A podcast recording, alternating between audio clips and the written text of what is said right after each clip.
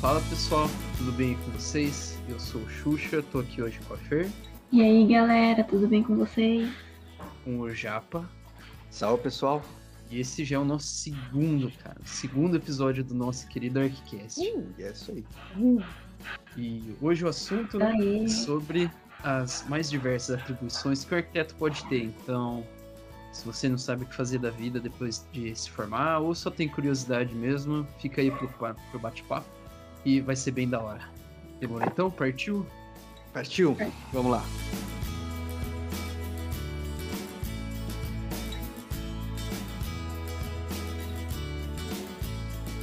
E aí, Xuxa, depois que você se formou, você pensou já em alguma especialidade que você iria, ou qual área dentro da arquitetura que você gostaria de atuar?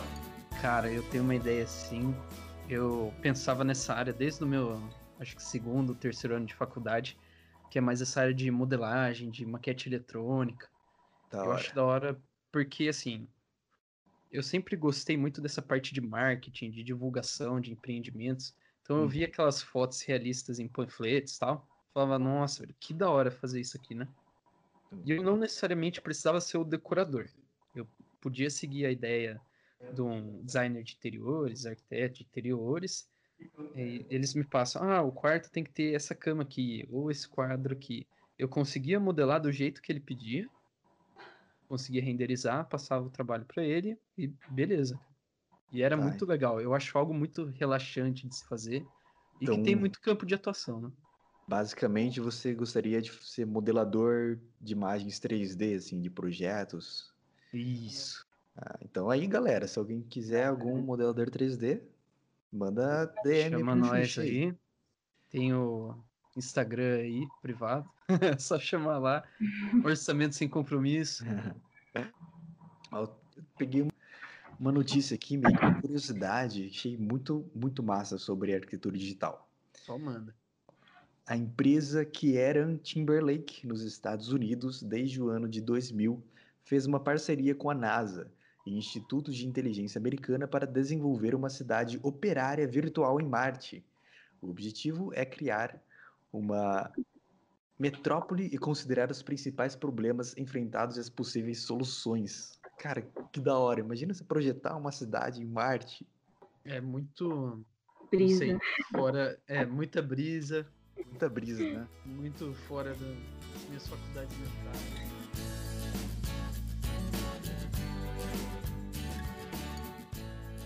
Uma das coisas que me encanta, que me chama a atenção na arquitetura de interiores, é pelo fato de ele buscar a personalidade, ele vai dar a personalidade, a identidade daquele cliente com o ambiente que ele quer. Deve ser legal essa parte de interiores que cada cliente é um cliente, né? Dificilmente hum. você vai bolar uma ideia de sala de estar para um cliente que vai servir perfeitamente para outro, né, Fê? Sim, então, cada cantinho tem ali seus gostos, desde a, desde a cor, a tonalidade da cor, tem os gostos de tons mais escuros, hum. outros mais claros, né? questão de mobiliário também. Certo. Isso é e muito da hora. Interiores é um, uma parada engraçada que a gente não aprende na faculdade, né? Meio que a faculdade tem um preconceito de interiores, parece. Não ensinam isso pra gente, porque lá a gente projeta coisas grandes como uhum. parques, aeroportos, galerias.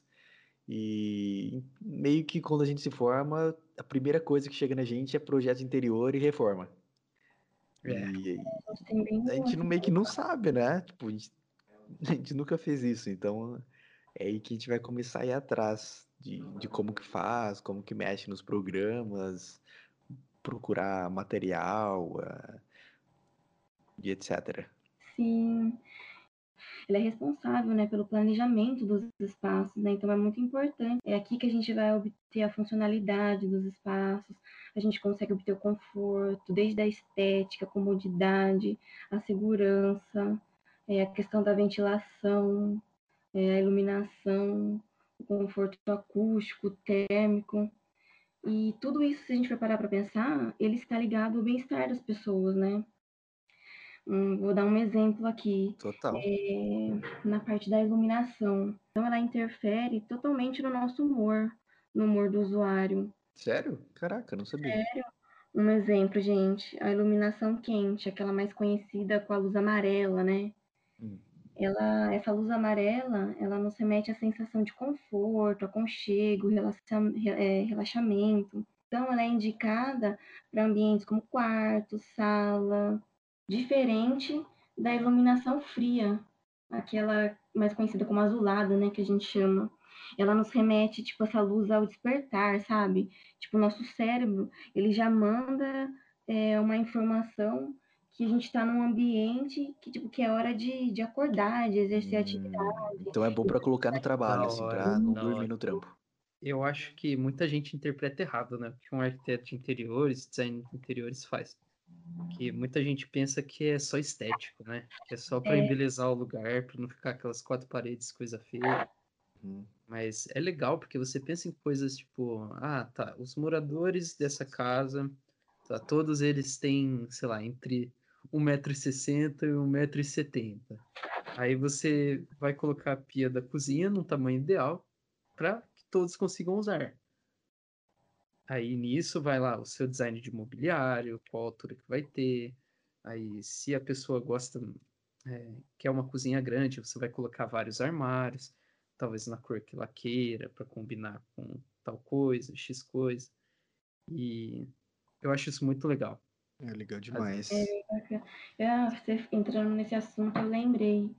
É, eu tive uma situação que veio uma cliente que ela me procurou e ela falou que ela estava mudando o salão dela e ela tinha contratado uma empresa, fez toda a parte do, da marcenaria, né, o mobiliário lá, que Uhum. ela ia Uhum. utilizar o meio de trabalho dela. Maravilhoso, tava tudo lindo. Só que ela falou, Fer, mexe pra cá, coloca pra cá. Aí eu não consigo passagem aqui. E, tipo, ela tava perdidaça, sabe?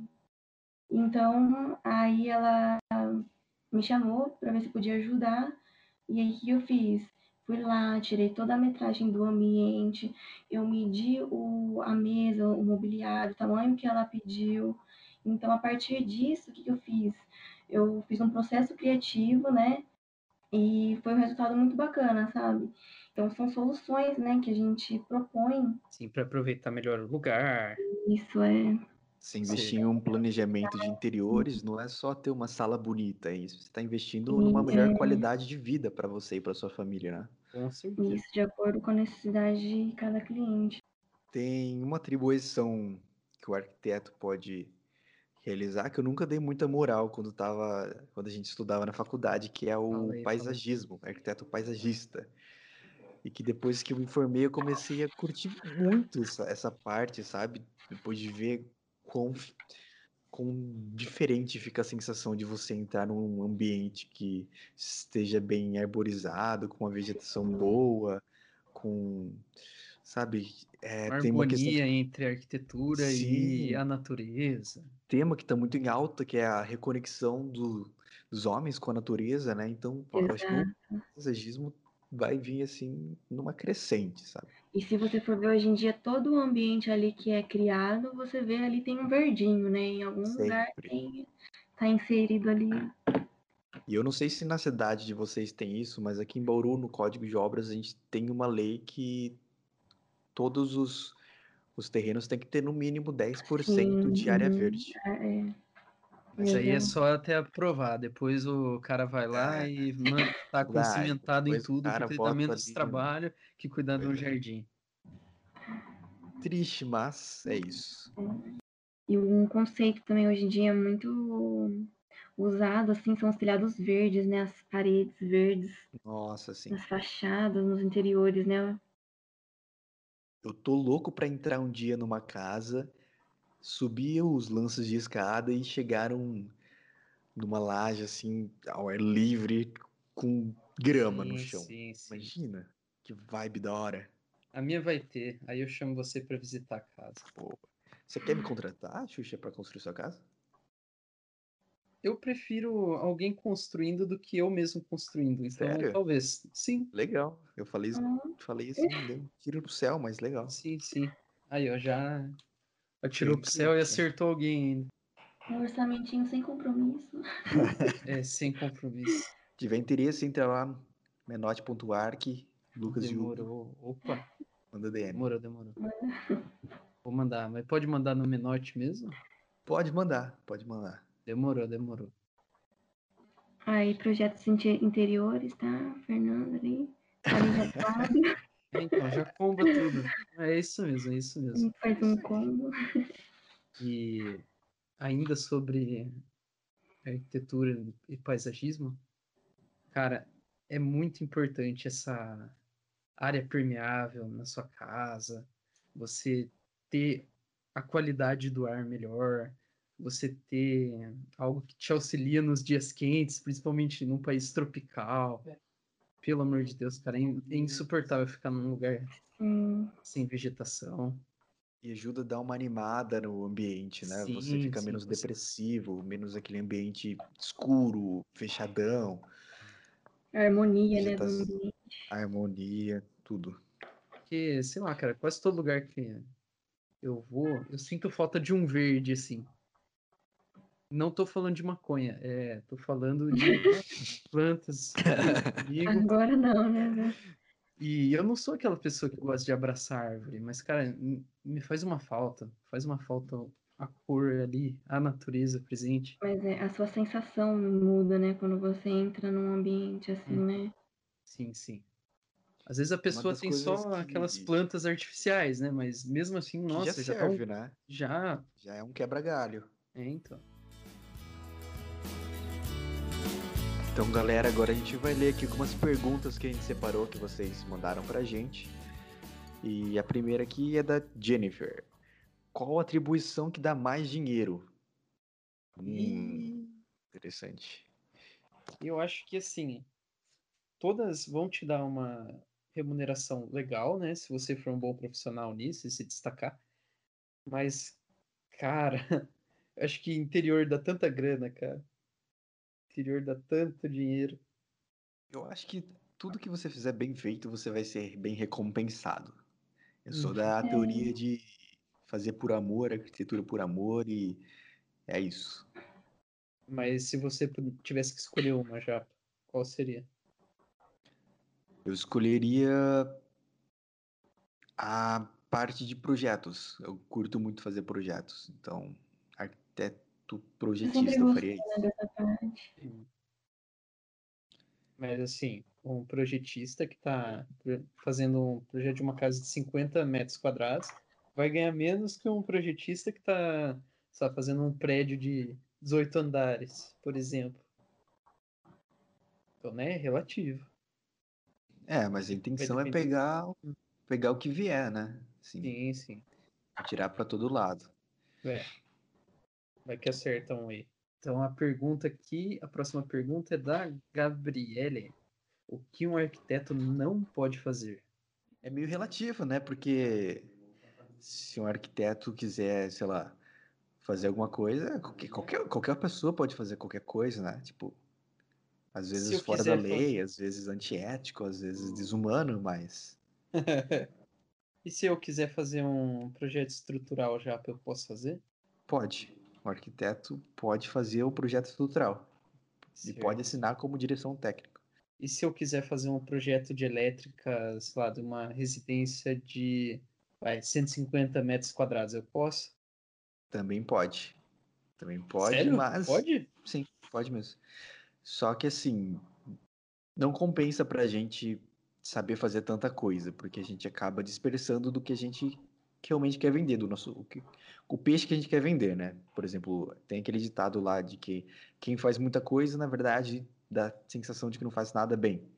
É mais ou menos isso. Você fazer o projeto, você fazer a administração da sua obra, você fazer o estrutural, você fazer elétrica, hidráulica, Pô, você faz o projeto inteiro, mas ocupou muito tempo do seu. Pera. Ocupou muito espaço do seu tempo. E. Meio que acaba que não vale a pena. É mais por isso. Mas pode sim. Gente, aqui é notícia solta pelo CalBR. Fala que a decisão do Tribunal Regional Federal da Terceira Região reafirmou o direito de arquitetos e urbanistas de elaborarem e executarem projetos de instalação elétrica de baixa tensão. Então tá respondido. Podemos. Olha só. O quê? Oi? Repete, repete aí, repete. Eu, eu, eu buguei aqui.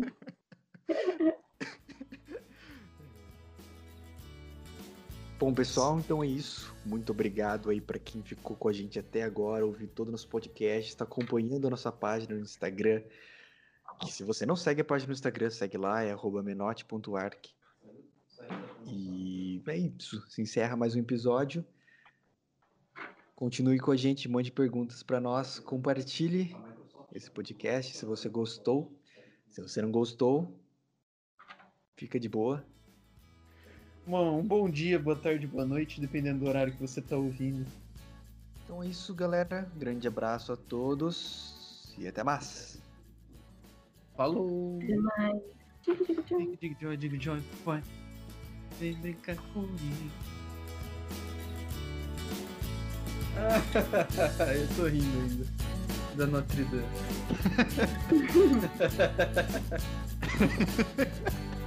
Foi muito bom. Tem que deixar, tem que deixar aí.